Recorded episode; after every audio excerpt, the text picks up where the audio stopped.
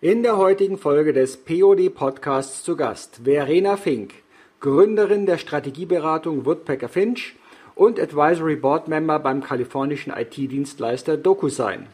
Kürzlich erschien ihr Buch KI-Projekte einfach machen. Denn die Anwendung von künstlicher Intelligenz in kundennahen Bereichen begleitet sie sowohl in der Beratung als auch als Mitgründerin vom Quorum.ai, einem US-Startup für Deep Learning in San Francisco. Also, wir haben sehr viele Themen, über die wir uns heute unterhalten werden und zudem ist Verena Fink auch noch Mitglied der Jury des CCV Quality Awards für den Bereich IT-Innovation. Präsentiert wird euch diese Folge von Content Guru dem Innovator für Multichannel-Kommunikationssysteme. Und nun gute Unterhaltung.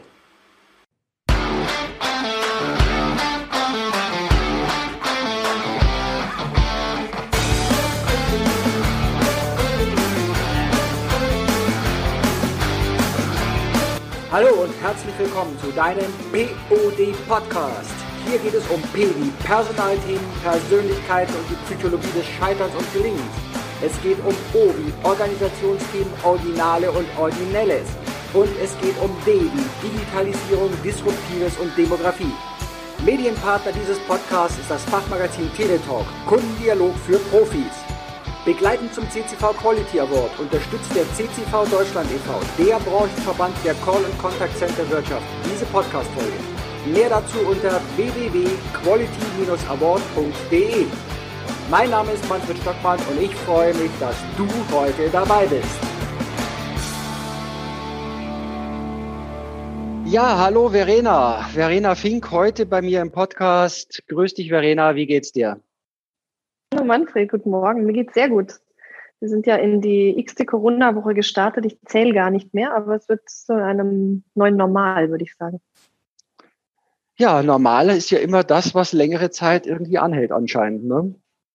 Ja, nicht ist so dauerhaft wie ein Provisorium.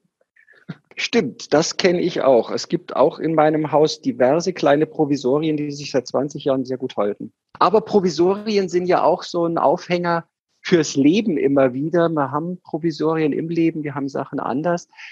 Deine Lebensgeschichte ist ja auch eine sehr bewegte und du bist in sehr frühen Jahren sehr jung bereits in hochverantwortliche Positionen gekommen. Willst du uns mal so ganz kurz ein paar Stationen schildern, damit wir hier so einen Blick haben, wo du heute deinen Expertenstatus überhaupt her hast? Gerne.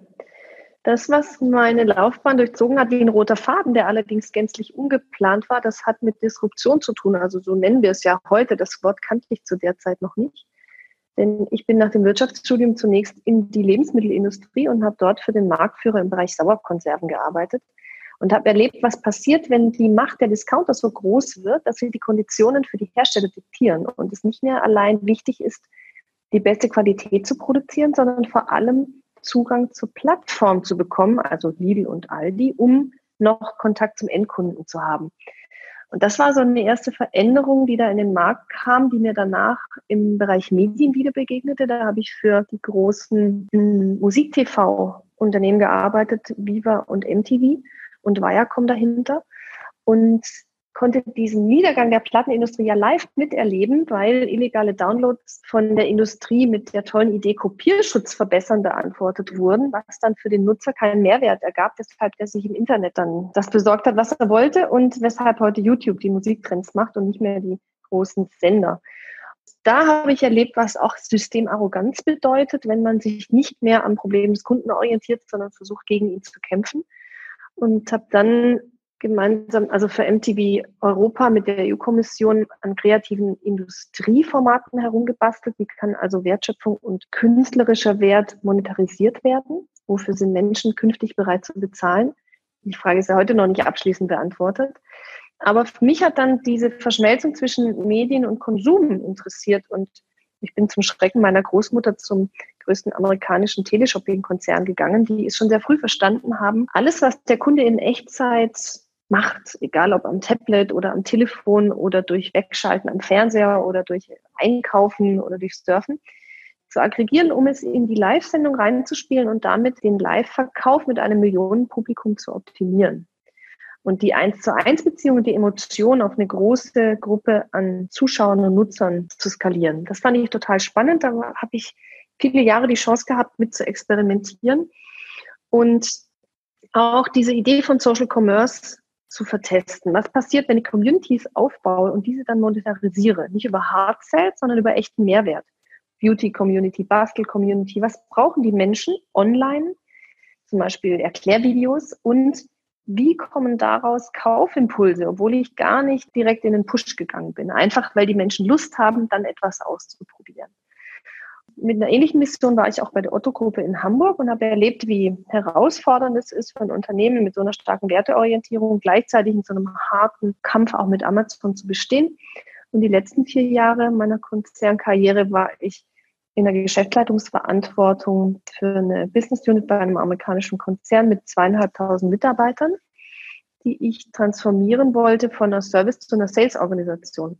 Da habe ich total viel gelernt, auch aus eigenen Fehlern, weil es einfach Zeit braucht und sehr viel Herzen und Bäuche von Menschen erreichen, denn allein die perfekte Strategie hilft noch nicht zum Ziel, sondern ich will die große Menge an Menschen mitnehmen. Und das ist heute mein Hauptfokus, allerdings in einer anderen Funktion. Genau, Verena. Heute bist du selbstständig und du hast eine eigene Firma, die Woodpecker Finch. Und dazu gibt es ja auch eine nette Geschichte zur Namensgebung. Ja, der Name Woodpecker Finch ist tatsächlich ein Spitzname, den mir Freunde schon viel früher gegeben haben, weil ich eine sehr persistente Art haben kann, Fragen zu stellen, wenn mich etwas interessiert und ich dann auf den Kern der Sache vordringen möchte. Und das passt auf eine Art auch sehr gut zu unserem Beratungsansatz, weil wir nicht reinkommen mit dem Anspruch, die Weisheit mit Löffeln gefressen zu haben und jetzt auf den Tisch zu verteilen, sondern wirklich das Problem verstehen wollen.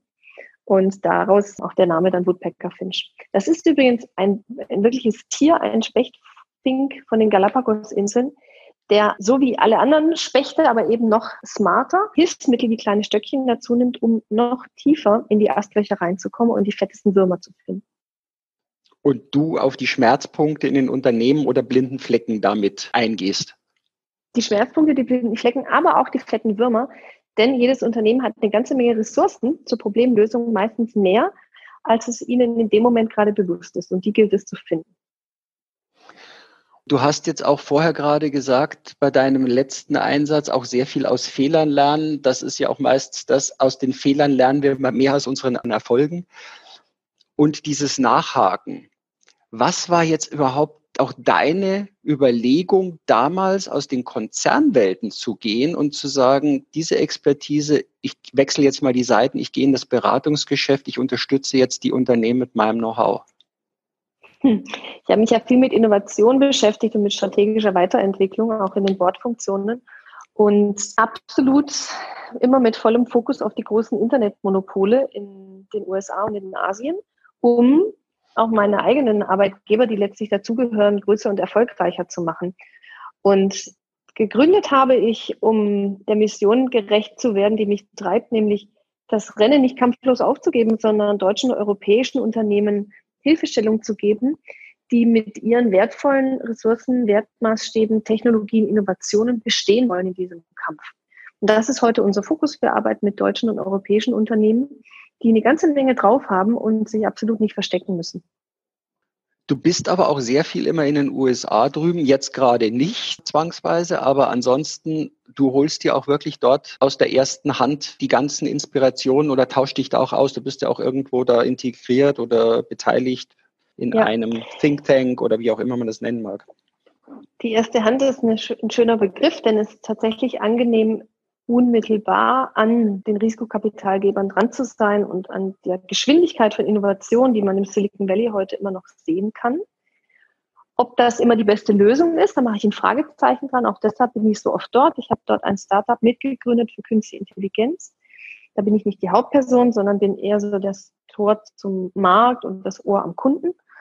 Und wenn ich dort bin, dann benutze ich die Gelegenheit, mir neue Methoden anzuschauen, die mit tollen amerikanischen Buzzwords in den Markt gepustet werden. Das können Managementmethoden sein, Innovationsmethoden, agile Methoden, um frühzeitig einen Realitätscheck für mich machen zu können, weil ich weiß, in, in wenigen Wochen oder Monaten wird das durch deutsche Konzerne getrieben.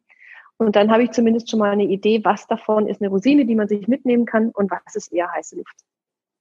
Und du hast jetzt gerade gesagt, KI, das ist ja auch so ein Aufhänger, da hast du dich ja sehr stark drin spezialisiert und du hast vor kurzem ein kompaktes ja, Büchlein beziehungsweise ein Quick Guide herausgegeben, dessen Titel heißt KI-Projekte einfach machen oder KI-Projekte einfach machen. Wie ist deine Betonung auf dem Teil? ich habe es tatsächlich offen gelassen, weil beides stimmt und auch wichtig ist für den Erfolg. Das hängt immer davon ab, was es für ein Anwendungsfall ist. Und ich will mit dem Buch einerseits Lust machen, einfach loszulegen. Und dann geht es um einfach machen. Andererseits möchte ich auch warnen in Richtung, macht's doch bitte einfach statt kompliziert. Denn ich habe auch in den letzten Monaten wieder genug Projekte in Schönheit sterben sehen, weil wir zu viel erwartet haben von dem Zauberwort Künstliche Intelligenz.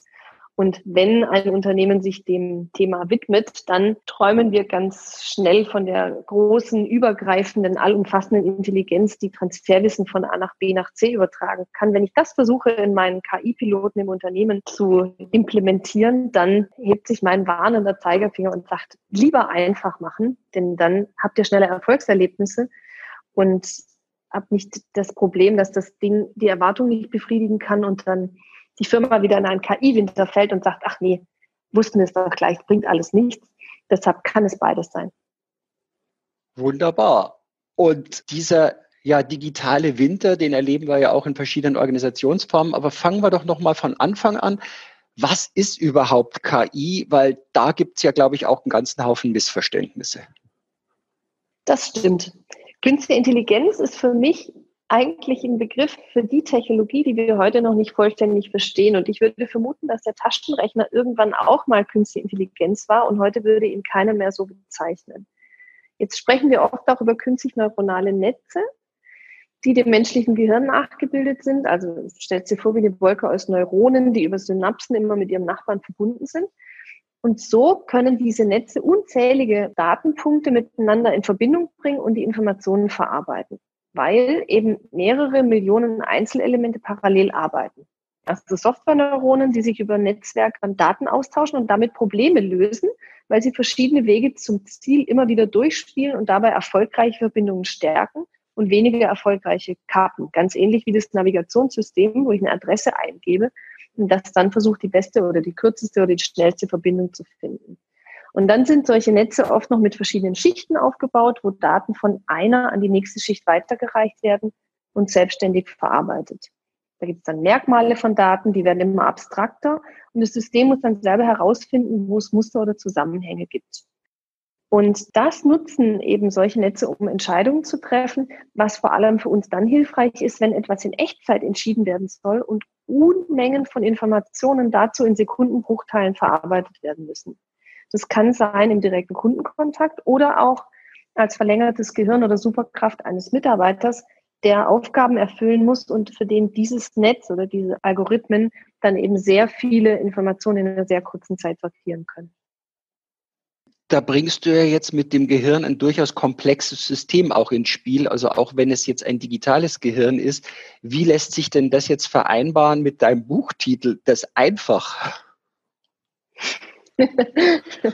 Also ich versuche in dem Buch nicht das Gehirn zu erklären, sondern tatsächlich an der Schnittstelle Service, Marketing, Vertrieb, also da, wo wir mit Woodpecker Finch arbeiten und da, wo ich finde, wo am meisten Musik drin ist, wenn es um Digitalisierung geht, ganz einfache Beispiele zu zeigen, wie man im Kundenkontakt oder in der Unterstützung von Mitarbeitern solche Piloten starten kann, um selbst Erfahrungen zu sammeln. Und zwar für Führungskräfte, die im Operativen arbeiten und gar nicht in der IT, um da Hemmschwellen abzubauen, weil viele ja sagen, na ja, das ist was für Nerds, für Techies, da kümmern sich die in der IT drum oder die im digitalen Innovation Hub.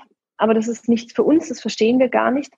Und daraus entsteht oft eine Ablehnung, die ich nicht für dienlich halte im Moment, denn es kommt sowieso. Die, die großen Monopole teilen den Kuchen gerade unter sich auf. Wir sind also damit konfrontiert, auch als Verbraucher. Und diese Angst vor dem Fremden, die, die möchte ich helfen zu reduzieren, denn es ist am Ende keine Raketentechnik, sondern ich kann auch einfach anfangen. Ich muss nicht ein künstlich neuronales Netz programmieren, sondern ich kann einfach einen vorprogrammierten Bot nehmen und den auf mich zuschneiden und dann einfach selbst testen und Erfahrungen sammeln. das ist ja das, was du auch in deinem Buch sehr schön Schritt für Schritt, also es ist ja wirklich eine Zehn-Stufen-Anleitung, sich die Grundgedanken zu machen. Diese Einfachheit, das Einfache, was du jetzt gerade gesagt hast, es sehr speziell zu machen, also einen einzelnen Bot zu nehmen und dem nur mit einer Aufgabe zu betrauen. Was wären da so für Anwendungsfälle, die dir gerade einfallen? Beim Anwendungsfall, was man so klassischerweise kennt, ist der Bot, der im Callcenter eingesetzt wird und möglichst versuchen soll, Anrufe zu reduzieren, weil die Menschen dann mit einem Bot sprechen. Jetzt gibt es schöne Beispiele wie Google Duplex. Das gab es auf einer Entwicklungskonferenz zu sehen, wo das scheinbar recht gut funktioniert, weil, weil jemand in einem Friseursalon anruft und dort einen Termin vereinbaren will. Und dieser jemand ist kein Mensch, sondern ist so ein Algorithmus. Und da ist die Stimme so gut imitiert und der, der hat so, so nette Reaktionen auch auf die Angebote der Angestellten im Friseurladen, dass die das nicht merkt, dass es eine Maschine ist. Das ist ja eher die Ausnahme, sondern tatsächlich sind wir oft frustriert, weil wir Alexa eine Frage stellen und sie kann sie nicht beantworten oder weil wir irgendwo in, einer, in einem Assistenten in einer Telefonschleife hängen und der weiß dann auch nicht weiter. Tatsächlich gibt es noch viel, viel mehr Einsatzfelder. Ich kann damit Kundenverhalten analysieren. Ich kann meine Zielgruppen segmentieren. Ich kann in der Marktforschung bestimmte Teile automatisieren. Ich kann Sortimente optimieren, weil das System sehr gut lernen kann, wann reagiert der Kunde worauf und worauf eher nicht. Ich kann auch potenzielle Käufer vorhersagen oder Interessenten verfolgen. Also weil sich jemand schon mal eine, Flugreise angeguckt hat, aber dann doch wieder andere Seiten absurft. Ich kann Preise anpassen, Empfehlungen personalisieren, Nachfrage vorhersagen, Mediapläne optimieren. Es ist wirklich Marketing, Vertrieb, ziemlich viele Möglichkeiten und die Anwendungen sehen wir heute schon. Die haben ja nicht alle KI drin, sondern KI ist dann interessant, wenn sie eben in dynamischen Märkten das Verhalten der Konsumenten und viele Einflussfaktoren aus der Umwelt gleichzeitig und in Echtzeit beachten kann. Wenn jetzt zum Beispiel eine Restaurantkette sagen würde, was können wir noch alles berücksichtigen, um die Zahl unserer Kunden und die Bestellung der Anzahl an Schnitzeln nächsten Sonntag vorherzusagen? Dann könnte sagen, wie sieht es aus mit den Feiertagen? Wie ist die Wettervorhersage? Was kommt zu der Zeit im Fernsehen? Was, was haben wir an lokalen Events in der Nähe? Welche Aktion macht unsere Konkurrenz, welche Social-Media-Kommentare geben uns welchen Hinweis auf, den, auf die erwartete Schnitzelbestellung. Da gibt es eben in solchen Netzen keine Begrenzung an Einflussvariablen, die ich zusätzlich einspeisen kann und die dann natürlich meine Vorhersage deutlich präziser machen. Da nutzt du aber eben jetzt auch, du hast gerade den Unterschied auch gebracht zwischen dem klassischen Algorithmus, der ja irgendwie fest verdrahtet, nach festen Regeln funktioniert und der künstlichen Intelligenz, die sehr stark darauf reagiert, was gerade passiert. Und vieles von dem passiert ja wohl im Hintergrund. Das ist ja gar nicht in der direkten Kommunikationsstelle zum Kunden. Ne? Das stimmt. Also ich kenne Unternehmen, die Bots zunächst für den direkten Kundenkontakt gebaut haben, dann enttäuscht waren, weil sie einen Anwendungsfall hatten, in dem der Bot nur mäßig hohe Fallabschlussquoten erreicht hat im Kundenkontakt und immer zum Mitarbeiter weiterleiten musste und die jetzt stattdessen den Bot im Mitarbeiterkontakt anwenden, damit der eben so einen Assistenten neben sich hat und der ihm das Suchen beispielsweise erleichtert. Ich finde es auch müßig manchmal, weil das Wort Künstliche Intelligenz so inflationär benutzt wird. In ganz vielen Anwendungen ist das heute nicht drin und brauchen wir es auch gar nicht, weil eine normale Wenn-Dann-Logik ausreicht. Mhm. Erst wenn ich in eine andere Liga komme und maschinelles Lernen nutzen will oder natürliche Sprachverarbeitung, dann komme ich in den Bereich rein, wo ich wirklich KI brauche. Da bist du jetzt auch schon in diesem Teil die Mythen um KI, die du ja auch in deinem Buch ansprichst. Was kann ich von KI erwarten? Was kann ich nicht erwarten? Warum ist, du es eben auch gesagt hast, einfach machen die Schritte mit welchen Vorannahmen wirst du denn meistens konfrontiert, sei es abwehrend oder sei es eher fordernd?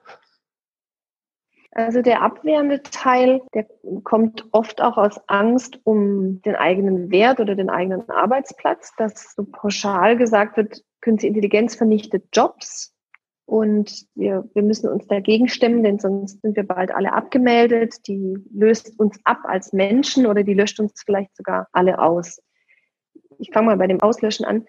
Für mich ist künstliche Intelligenz nicht verstehen oder nicht menschengleich. Die Maschine kann Daten, die reinkommen, vergleichen mit der Verständnisstruktur, die sie schon hat. Wir haben, wenn man es mit dem Gehirn vergleicht, mit 80 Millionen Knoten, jetzt vielleicht gerade mal das elektrische System nachgebildet, aber noch nicht mal das chemische und auch das Selbstbewusstsein beim Menschen entsteht ja nicht zufällig. Also glaube ich persönlich nicht an so eine Idee von der künstlichen Intelligenz, die morgen durch die Tür kommt und dann alles übernimmt, was wir bisher gemacht haben. Ich glaube wohl, dass es wichtig ist, sich damit zu beschäftigen, weil den Jobverlust haben wir. Vor allem aber auch, wenn wir uns nicht vorbereiten und uns nicht mit dieser Dimension auseinandersetzen, weil, so wie ich es vorhin gesagt habe, es gibt ja heute globale Player, die künstliche Intelligenz treiben und die können wir an zwei Händen abzählen. Die sind mehr wert als der DAX in Summe und die steuern mit ihren Plattformen heute schon sieben Milliarden Endkunden. Und die verdienen so viel Geld, die können enorm investieren. Und da glaube ich, dass wir uns gegen den Wandel nicht sperren sollten, denn der Kuchen wird sonst einfach ohne uns verteilt. Und da hilft es, Erfahrungen zu machen, um die eigene Angst zu überwinden und damit auch die Panik. Die Maschine wird uns alle auslöschen. Mhm. Woher weiß jetzt ein Unternehmen, dass es sich jetzt damit beschäftigen soll oder wo wäre ein Ansatzpunkt, wo ein Unternehmen zuerst hinschauen sollte? Ich würde dahin schauen, wo die Prozesse an Grenzen kommen, weil man das Produktportfolio nicht mehr abbilden kann oder bestimmte Schnittstellenprozesse in der Matrix nicht gelöst kriegt oder weil es schwer ist, im Kundenkontakt in der Kürze der Zeit die richtigen Entscheidungen zu treffen, weil sich Kollegen beschweren über nervige oder langatmige Abläufe oder weil sich Kunden aktiv auch stören, zum Beispiel an umständlichen Formularen oder schlechter Erreichbarkeit. Also speziell da kann man hingucken, wo der Kunde keinen Kontakt mit mir will, weil ihm das lästig wäre oder auch unangenehm oder wo der Kunde einen Austausch mit mir sucht, aber ich dafür keinen Mitarbeiter binden will, weil dieser Kontakt keinen Mehrwert bringen würde für beiden Seiten.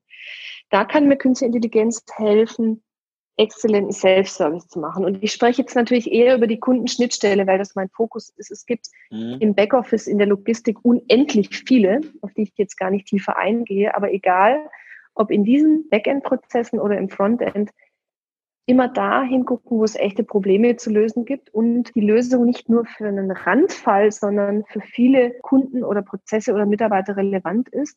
Und ich heute schon weiß, wenn ich das gelöst kriege, dann habe ich wahlweise mehr Umsatz oder weniger Kosten oder mehr zufriedene Kunden oder zufriedene Mitarbeiter. Das hilft mir auch auszusortieren, wenn ich entscheide, welches Problem will ich denn damit angehen. Mhm. Was ja oftmals auch bei Unternehmen gesagt wird, ist, ja, das ist ja viel zu teuer, das einzuführen. Haben die recht ja. oder nicht? Also ich kann zumindest die Reaktion gut verstehen und gerade jetzt haben wir ja sowas mit, mit Corona und der Mega-Rezension, die da angesagt wird, dann tendieren wir natürlich schon dazu, mehr von dem zu machen, was in der Vergangenheit funktioniert hat, statt das Risiko zu wagen, was Neues auszuprobieren. Auf der anderen Seite hilft ja manchmal auch der Schmerz und der Druck. Und wir haben den Druck und wissen, dass wir in Europa nicht so einfach überlebensfähig sein werden, wenn wir nicht auch Prozesse automatisieren und mit künstlicher Intelligenz optimieren. Und wenn ich jetzt VW mit Apple vergleiche, dann hat VW, glaube ich, in Deutschland immer noch die meisten Mitarbeiter, also rund 670.000 und liegt im Umsatz etwa auf gleicher Höhe mit Apple. Apple braucht dafür aber nur ein Fünftel der Mitarbeiter und das macht eben schon deutlich, warum die so eine andere Umsatzrendite haben, weil sie eben deutlich weniger Ressourcen dafür einsetzen, also eine andere Idee haben von Wertschöpfung, dass nicht mehr Zeit gegen Geld getauscht wird, sondern sich der Wert von Arbeit verändert und damit auch die Kompetenzen. Mhm. Und ich denke, das ist was, wo sich es einfach zunehmend auch bei uns hinentwickeln wird. Also wieder auf deine Frage zurück. Ich verstehe das Argument. Am Ende des Tages zeigen aber Firmen wie Apple, dass es sich lohnt, da rein zu investieren, weil man damit natürlich an der Renditeschraube was drehen kann du sprichst es ja auch an, was ja das generelle Digitalisierungsthema angeht, Prozesse alles komplett neu zu denken und nicht nur einen bestehenden Prozess jetzt zu digitalisieren, weil die Hebelwirkung eine völlig andere ist. Und viele amerikanische Unternehmen zeigen uns das. Wo ist denn da jetzt der Unterschied im Bereich zwischen dem Marketingansatz und dem Produktionsansatz? Hast du da einen Vergleich? Kannst du die Frage nochmal spezifizieren? Ja, also Du hattest jetzt gerade Apple äh, angesprochen. Apple arbeitet sehr viel mit Software, arbeitet aber auch mit Hardware-Devices, die aber über eine andere Wege vertrieb, äh, vertrieben werden. Wo findest du KI als Hebel im Bereich einer Produktion oder mehr in einem Marketing, in einem Sales-Bereich? Du bist mhm. jetzt zwar Spezialist für Sales-Bereich, aber hast du für irgendwo auch ja. was aus der Produktion oftmals so rübergespiegelt wird dir, wo du Vergleiche ziehen kannst? Auf jeden Fall. Also ich bin kein Produktionsexperte, aber ich würde sagen, das Internet der Dinge zeigt uns bilderbuchhaft, warum künstliche Intelligenz mittelfristig in jedem Toaster wahrscheinlich ein Zuhause findet, weil ich einfach alle Geräte verbinden kann über eine eigene IP-Internetadresse mit dem Netz erstmal verbinden und dann miteinander. Und ich weiß es nicht, ob das die aktuellen Studien, jetzt die letzte Zahl, die ich gehört habe, ist, dass wir im Jahr 2022 auf 50 Milliarden Geräte ansteigen werden und damit wir die Vernetzung von Industrien vorantreiben. Also wenn in der Fahrzeugproduktion jetzt ein Stück Blech auf einem Chip die Informationen trägt, wie er bearbeitet werden will, dann bewegt er sich auf dem Fließband weiter und seine Information wird ausgelesen und da steht dann irgendwie drauf, lackiere mich gelb, ich bin Produktnummer XY, gehöre zum Auftrag ABC. Die Daten werden dann in der Cloud gespeichert als digitaler Zwilling und alle Zulieferbetriebe entlang der Produktionskette vernetzen sich miteinander, damit sie frühzeitig erkennen, welche Teile ihr Kunde wann wieder in der Produktion benötigen wird. Oder die, die KI kann an der Fertigungsstraße abschätzen, wie sich die Krankenquote im Team entwickeln wird oder welche Maschine wann Probleme bekommen könnte. Und das ist jetzt eine große Industriehalle, das kann ich aber auch in den Privathaushalt übertragen, weil mein vernetzter Toaster, wenn ich da einen Toast reinstecke und draufdrücke, in Millisekunden mit der Solaranlage auf dem Dach meines Nachbarn verhandeln kann, um für den Toast, den ich jetzt reingesteckt habe, die nötige Energie einzukaufen. Und wenn ich, egal ob im Kleinen oder im Großen, mit solchen riesigen Datenmengen operiere, dann kann mir, glaube ich, nur noch künstliche Intelligenz helfen, die zu ordnen und auszuwerten. Also das ist eben auch ein Thema, große Datenmengen schnell transparent zu analysieren, richtige Entscheidungen zu treffen und Geschwindigkeit eben als Vorteil zu sehen, oder? Ja, diese Millisekunden, die ich anders gar nicht mehr hinkriege. Also das, was man ja eigentlich seit Jahren bereits im Online-Handel oder an den Börsen kennt, welches System genau diese Millisekunden Vorteil haben, kriegen meistens die besseren Preise im Einkauf für die Aktien noch, ne? Oder dynamische Flugpreise, die ja auch dann in so einer mini, mini, mini Zeit entscheiden müssen, was biete ich jetzt diesem Kunden an. Und nun machen wir eine kurze Unterbrechung und kommen zum Werbepartner dieser Folge, der auch Sponsor der Kategorie Kundenzufriedenheit des CCV Quality Award ist. Content Guru wurde 2005 in UK als Innovator für Multichannel Kommunikationssysteme gegründet und ist Mitglied der Redwood Technologies Group. Die Kerntechnologie von Content Guru, ihre Cloud-Plattform namens Storm, wurde kontinuierlich weiterentwickelt, um sicherzustellen, dass die Dienstleistungen des Unternehmens die Grenzen der Kommunikation ständig ausweiten. Weitere Informationen erhaltet ihr unter www.contentguru.com/de. Den Link findet ihr natürlich auch in den Show Notes. Und nun weiter zum Gespräch. Du hast ja auch noch eine andere steile These in deinem Buch angesprochen, beziehungsweise erwähnst sowas auch immer wieder, dass Marketing in seiner heutigen Form überflüssig werden wird. Was heißt das und sind jetzt die Marketingmenschen diejenigen, die als Erste um ihre Jobs bangen müssen? nee, ich würde nur sagen, dass es sich lohnt, den Fokus ein Stück zu erweitern für diese Berufsgruppen das mit dem überflüssig ist ein hartes Wort. Äh, ich schaue da vor allem in Richtung der Sprachassistenten. Und wenn wir an Sprachassistenten denken, dann kommt uns zuerst sowas wie die Alexa von Amazon oder Siri von Google oder Cortana von Microsoft in den Sinn. Und die interagieren ja auch als Stimme am Telefon oder als Icon auf dem Bildschirm oder als menschenähnliche Roboter und können für uns Gespräche führen, die können Aufgaben erfüllen und sind darüber sprachgesteuert mit anderen Diensten verbunden. Deshalb kann ja Alexa auch das Wetter erfragen oder für mich eine Termineinladung versenden. Wir haben also heute auf der einen Seite Hersteller von Diensten und Gütern und auf der anderen Seite Kunden und die werden jetzt verknüpft durch einen digitalen Assistenten. Und dahinter stecken die großen Plattformfirmen wie Amazon, Google, Apple oder Microsoft. Die sind jetzt hier in der besten Lage, weil die sammeln ausreichend Daten und sprechen mit den Konsumenten auf der einen Seite und treffen auf der anderen Seite die Kaufentscheidung für ihn. Daraus entstehen große Plattformen, wie zum Beispiel WeChat, was allein aus einem Messenger-Dienst, also dem WhatsApp von China, entstanden ist als ein riesiges Ökosystem. Ein Ökosystem, das ich als Konsument nutze und das mir mein ganzes Leben organisieren kann. Dadurch habe ich keine Lust mehr, direkt mit einem Anbieter in Kontakt zu gehen, sondern ich befrage nur noch WeChat Und wenn ich jetzt ein Anbieter von Güter oder Dienstleistungen bin, dann muss ich es unbedingt schaffen, auf diese Plattform zu kommen, damit ich überhaupt noch an meinen Kunden Manfred beispielsweise rankomme. Mhm.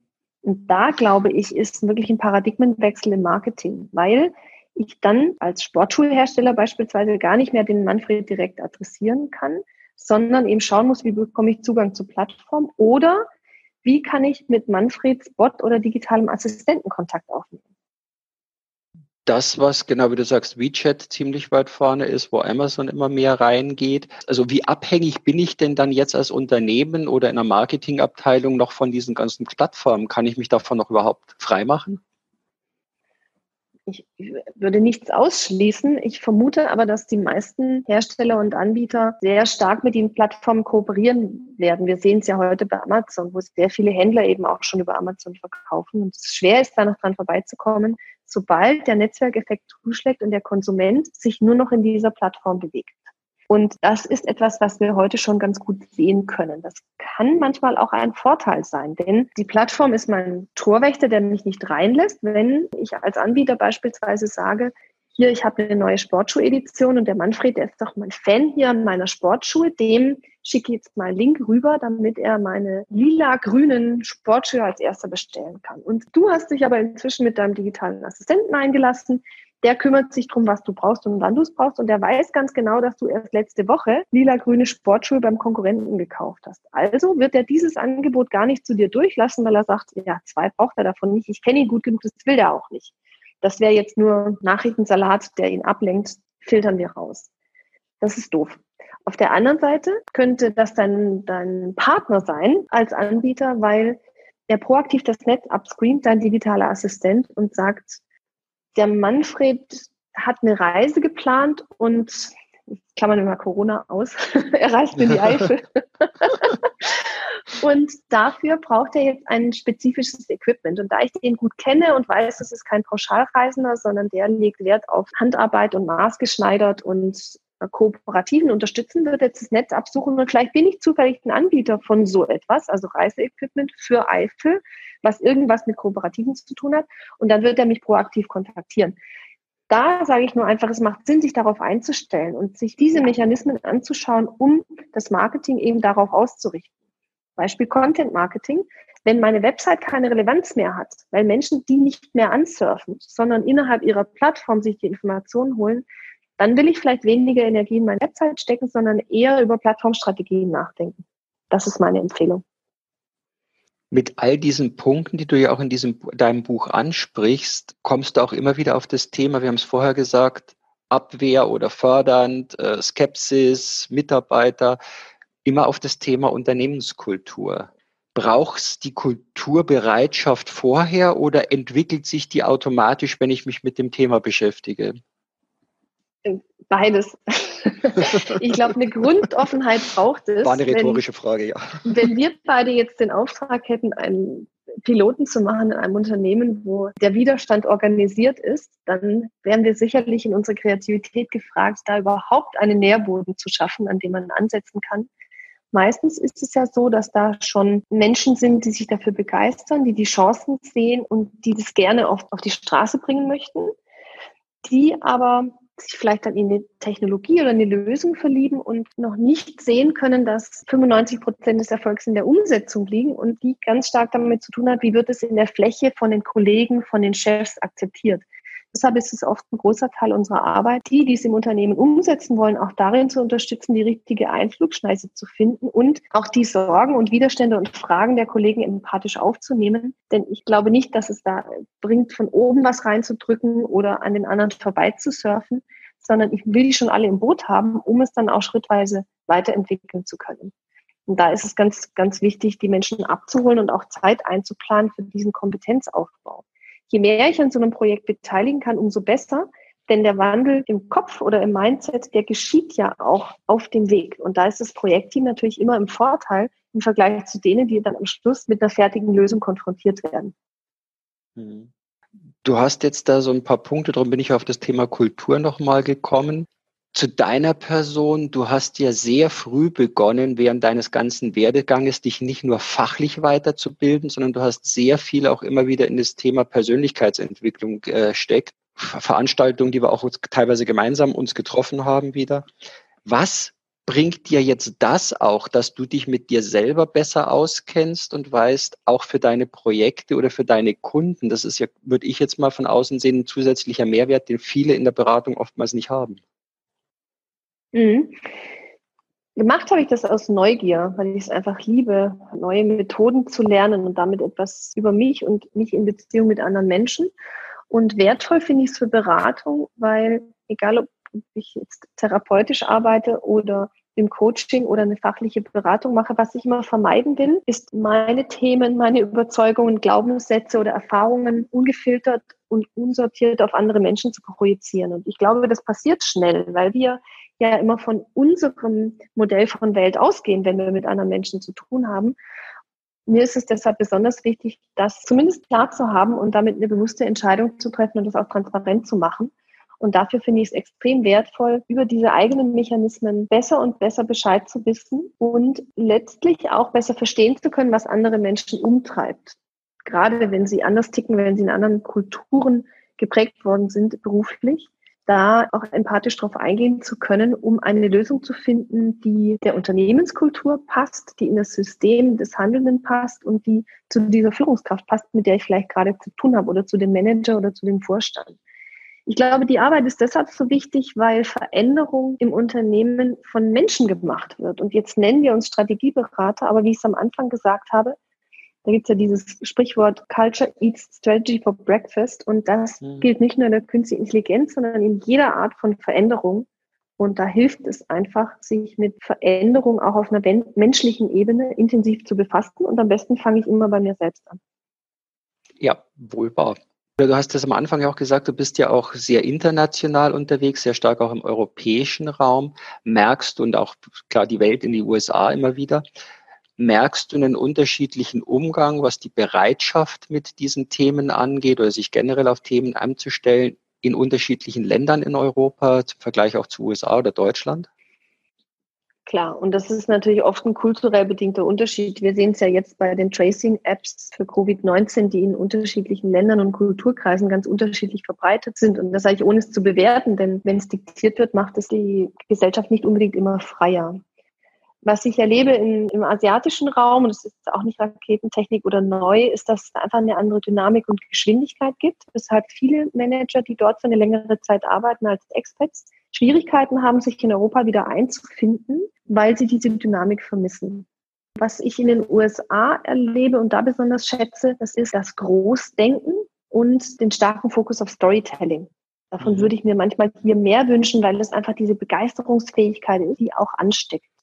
Ich erlebe in Europa sehr viele sehr wertvolle Ressourcen in diesem guten Mix aus einer starken Werteorientierung mit auch einem Anspruch an eine Substanz, an eine inhaltliche Substanz und einer wachsenden Bereitschaft, auch wirklich neue Dinge auszuprobieren und etwas zu verändern. Wir sagen ja oft, dass wir uns mit 80-20 so schwer tun ich erlebe das heute viel in Unternehmen, auch weil wir viel in agilen Teams arbeiten, weil es um Sprint-Zyklen geht und darum, auf dem Weg etwas zu entwickeln, ohne den Plan schon 100 Prozent klar zu haben.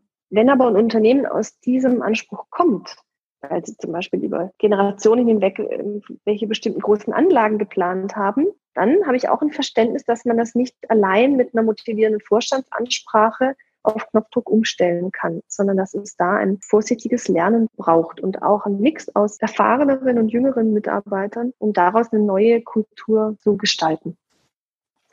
Da wären wir jetzt beim Thema Diversity, aber das würde uns wahrscheinlich jetzt ein bisschen zu weit wegbringen. Gibt es auch Diversity im Bereich der KI?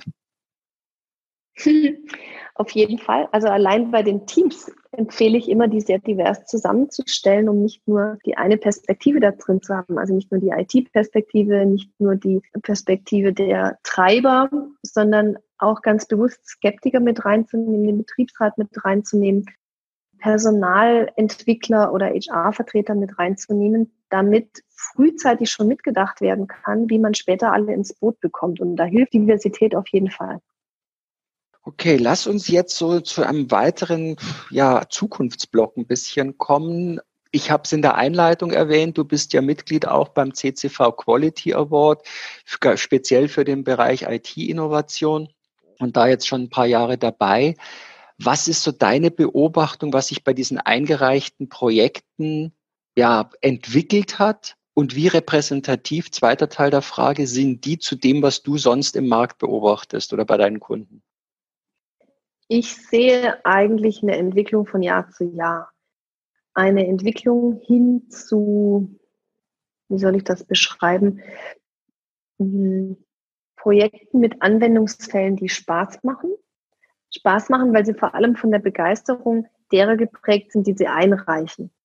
Und ich weiß jetzt nicht, woran das genau liegt. Also ich vermute, dass Jahr für Jahr mit der Verleihung Menschen angesteckt werden, die im Publikum sind oder darüber lesen und sagen, aha, cool, da hätten wir doch auch was und wir basteln gerade und wir geben das mit rein. Vielleicht auch, weil es mehr und mehr Innovationseinheiten gibt, Innovation Hubs und auch Teams, die innerhalb der Operativen solche Dinge ausprobieren. Und gerade im Bereich IT-Innovation sehe ich, dass es ja nicht nur rein technische Themen sind, sondern Themen, wenn wir dann die Unternehmen besuchen, uns das genau anschauen, uns das ganze Team berichtet, dass es auch im Mindset und in der Arbeitskultur etwas verändert hat, hin zu kreativer Lösung von Problemen dass die sagen, wir probieren es aus, die Strategie und verbessern das auf dem Weg. Und wir füttern dann das, die Erfahrung anschließend wieder ins System. Dadurch konnten wir auch die größere Menge an Kollegen überzeugen, uns zu folgen. Also zurück, ich habe das Gefühl, dass die Qualität steigt, aber nicht im Sinne von DIN ISO, sondern im Sinne von Substanz mit Begeisterung gepaart. Und das macht für mich in der Jury einen großen Spaß in der Begleitung. Substanz mit Begeisterung gepaart, finde ich ein schönes Stichwort auch, dass du ja auch sicherlich in den Projekten oftmals mitbekommst. Also mir fällt häufig auf bei so Kongressen, es ist sehr zahlengetrieben, es wird immer sehr steif gefragt und ich frage mich dann immer bei denen, die diese Entscheidungen treffen, wo ist denn ihre eigene Begeisterung geblieben zum Thema, was erlebst du da oder wie kannst du das wieder wecken, weil irgendwann war es ja mal da. Ja, und die Projekte, die mir am besten gefallen, sind natürlich die, die sich schon in der Formulierung sehr stark um die Zielgruppe drehen. Das kann sein der Kunde oder der Nutzer oder auch der Mitarbeiter, je nachdem für wen oder was diese Lösung gedacht ist. Die also konsequent von dem Problem der Nutzer ausgehen und dafür die Lösung denken. Das merkt man in der Formulierung, das merkt man im Herangehen, das merkt man in der Art, wie die Prototypen iterativ entwickeln dass da einfach mehr Leben drin ist und es auch eben die für uns heute moderne Form von Innovation ganz gut beschreibt. Und da habe ich schon das Gefühl, dass es deutlich dynamischer geworden ist in den letzten zwei, drei Jahren. Wo geht's denn dann hin mit der Reise, wenn die Dynamik jetzt so langsam anfängt zu greifen? Worauf können wir uns in den nächsten zwei, drei Jahren einstellen, was da kommen kann? Nimmt uns vor allem KI auf einmal als Endverbraucher die Kaufentscheidung ab, wenn auf einmal eine Alexa für mich alles schon im Hintergrund organisiert? Ich komme nochmal von den Wortbewerbungen und gehe dann über auf KI allgemein. Ja. Ähm, also ich freue mich über diese Dynamik und hoffe, dass es da weiterhin kreatives Wettrennen geben wird und wir auch immer neben der technischen Lösung den Aspekt Arbeitskultur beleuchten. Denn alles, was wir heute an Innovation einführen, hat wahrscheinlich einen größeren Hebel auf die Art, wie wir arbeiten, wie wir den Wert von Menschen im Unternehmen beschreiben, wie wir mit Nutzern interagieren. Und diesen Paradigmenwechsel, hoffe ich, werden wir auch in den Wortbewerbungen sehen können und vor allem Unternehmen dahinter, die sich ganz verantwortlich damit auseinandersetzen. Denn wenn ich sage, wir wollen alle werden wie Apple, damit wir mit weniger Mitarbeitern mehr Rendite machen, dann, dann ist das nicht mein Credo, weil ich glaube, dass dann die Wirtschaft besser wird, sondern ich sage es deshalb, weil ich es so wichtig finde, dass Unternehmen jetzt auch sehen, dass es so wertvoll ist, in Weiterbildung und Kompetenzen zu investieren. Denn unsere menschlichen Qualitäten sind absolut wichtig und komplementär wertvoll.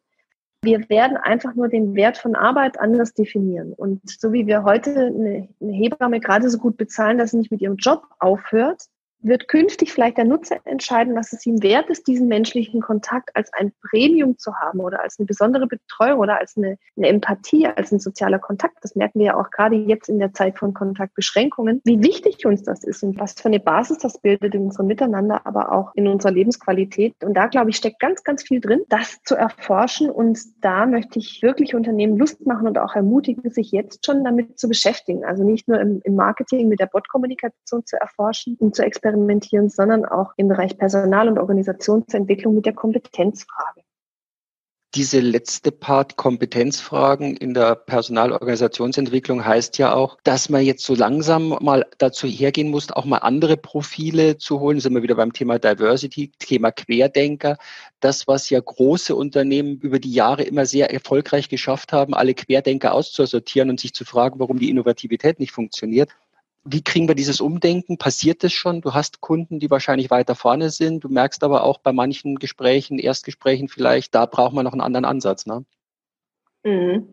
Ich bin ja eine unverbesserliche Zukunftsoptimistin und suche immer das Gute im Schlechten. Und deshalb glaube ich, dass uns auch die Corona-Krise da ein Stück weiterhilft, weil sie uns zeigt, dass Know-how und Kompetenz eh eine kurze Halbwertszeit hat. Wir lernen ja alle gerade neu, weil wir so ein Problem noch nie hatten. Mhm. Und Spezialistenwissen haben aktuell nur die paar wenigen Virologen, die eben jetzt genau an SARS-2 geforscht haben. Der Rest von uns muss eh zwischenmenschlich agieren und kreativ sein. Und ich glaube, das betrifft uns in der Gesellschaft und auch in der Entwicklung und der Digitalisierung und Künstliche Intelligenz, weil wir da weniger nur die Spezialisten brauchen, über die heute alle sprechen. Wir müssen Programmieren lernen und Data Scientists werden. Nee, wir brauchen vor allem Führungskräfte, die analytisch denken und die ihre Leute gut mitnehmen können die auch neugierig sind und offen für Kollaboration. Denn Kollaboration braucht auch künstliche Intelligenz, weil wir das Wissen von ganz vielen Leuten an die Maschine übergeben und damit die KI befähigen wollen, Erfahrungen auch ohne unsere eigene Anwesenheit ausführbar zu machen, aber dann mit den Ergebnissen wieder verantwortlich umzugehen. Und hoffen wir mal, dass uns die aktuelle Krise da auf die Sprünge hilft, offener darauf zuzugehen. Da gebe ich dir recht. Ich muss auch sagen, was ich in den letzten Wochen erlebt habe, auch gerade im Finanzsektor, was auf einmal im Homeoffice geht, was über Jahre lang aus Datenschutzgründen permanent wegdiskutiert worden ist. Lässt sich das Rad irgendwann wieder zurückdrehen in alte Entscheidungslethargien? Ich hoffe nicht. ich hoffe nicht. Ich glaube, das wird einen großen Schub geben in die Digitalisierung. Und ich, ich spreche selbst zurzeit mit vielen Vorständen, die sagen, ja, lustig. Ich war irgendwie die größte Bremse in den letzten zwei Jahren, was Homeoffice angeht. Und jetzt sehe ich, dass es funktioniert und dass wir danach in eine andere Arbeitskultur zurückkommen werden. Es wird nicht mehr so sein wie vorher und da steckt für uns alle was drin. Mhm. Ja, sehe ich also auch so, dass es diesen Weg gehen wird. Wie können jetzt Unternehmen, du hast ja, wir haben jetzt gerade drüber gesprochen, Corona, die Krise, die Arbeitsformen sind anders können Unternehmen sich jetzt überhaupt projektmäßig oder gedanklich zusammenschließen, um mit KI neue Wege zu gehen? Ein bisschen rhetorisch. Ja, die Frage ist, was du mit jetzt meinst. Also solange Unternehmen gefühlt in einer akuten Krisenphase noch sind, würde ich damit wahrscheinlich eher nicht ums Eck kommen, weil da geht es ja noch darum, Kurzarbeit und so weiter zu organisieren. Bei uns ist gerade auch deshalb so viel los, weil Unternehmen natürlich sehen, was sie vielleicht in den letzten Jahren zu sehr vor sich hergeschoben haben, was ihnen jetzt auf die Füße fällt, weil sie eben digital noch nicht so gut aufgestellt sind, weil sie ihre Kunden nicht erreichen können, solange die Ladentüre nicht offen ist. Und da ist jetzt gerade ein sehr großer Drive, weil Unternehmen eben sehen, es ist nicht nice to have. Online ist nicht das Add-on, sondern business critical, systemrelevant, wie immer man das nennen möchte. Und jetzt gezielt Projekte anschieben. Wenn es uns dabei gelingt, auch über Unternehmens- und Branchengrenzen hinweg Player zu vernetzen, dann glaube ich, ist der Hebel umso größer. Wunderbar. Ich denke, wir kommen jetzt so zum Ende. Gibt es noch so ein paar abschließende Worte? Also dein Buch ist ja wirklich ein wunderbarer Zehn-Stufen-Plan, sich mit den ganzen Aspekten zu beschäftigen. Trotzdem, du hast es als Quick Guide formuliert, er ist übersichtlich, er ist kompakt. Also man kann ihn wirklich als Arbeitshilfe nehmen, sich mit dem Thema ja auch mal an einem Sonntagnachmittag einzulesen und zu beschäftigen. Was wären so deine Empfehlungen jetzt noch, Appelle, um mit dem Thema vorwärts zu kommen?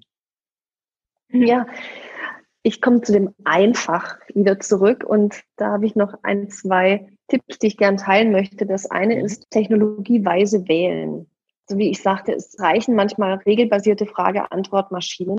Vielleicht brauche ich einen merkfähigen Bot, aber ich brauche noch keinen virtuellen Assistenten. Ich brauche noch keine flexible Dialogstruktur.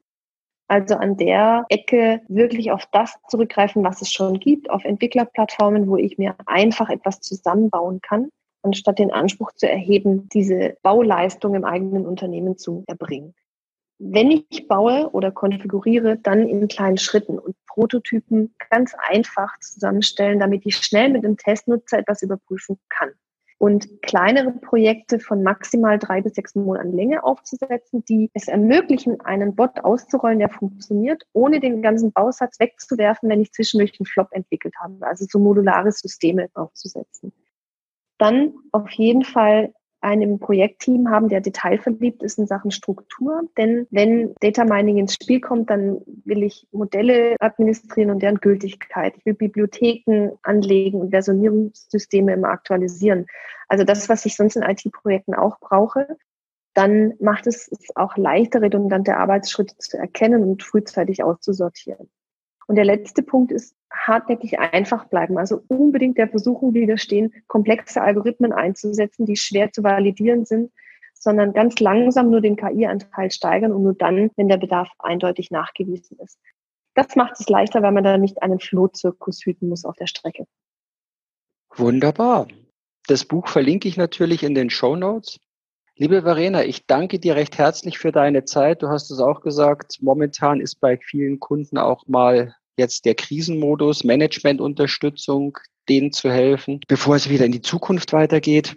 Fahren auf Sicht nennen wir das immer so schön. Vielen herzlichen Dank, bleib gesund und ich freue mich, wenn es wieder die Gelegenheit gibt, dass wir uns wieder persönlich treffen und sehen.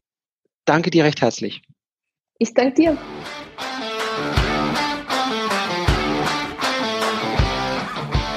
Vielen Dank euch fürs Zuhören. Präsentiert wurde euch diese Folge von Content Guru.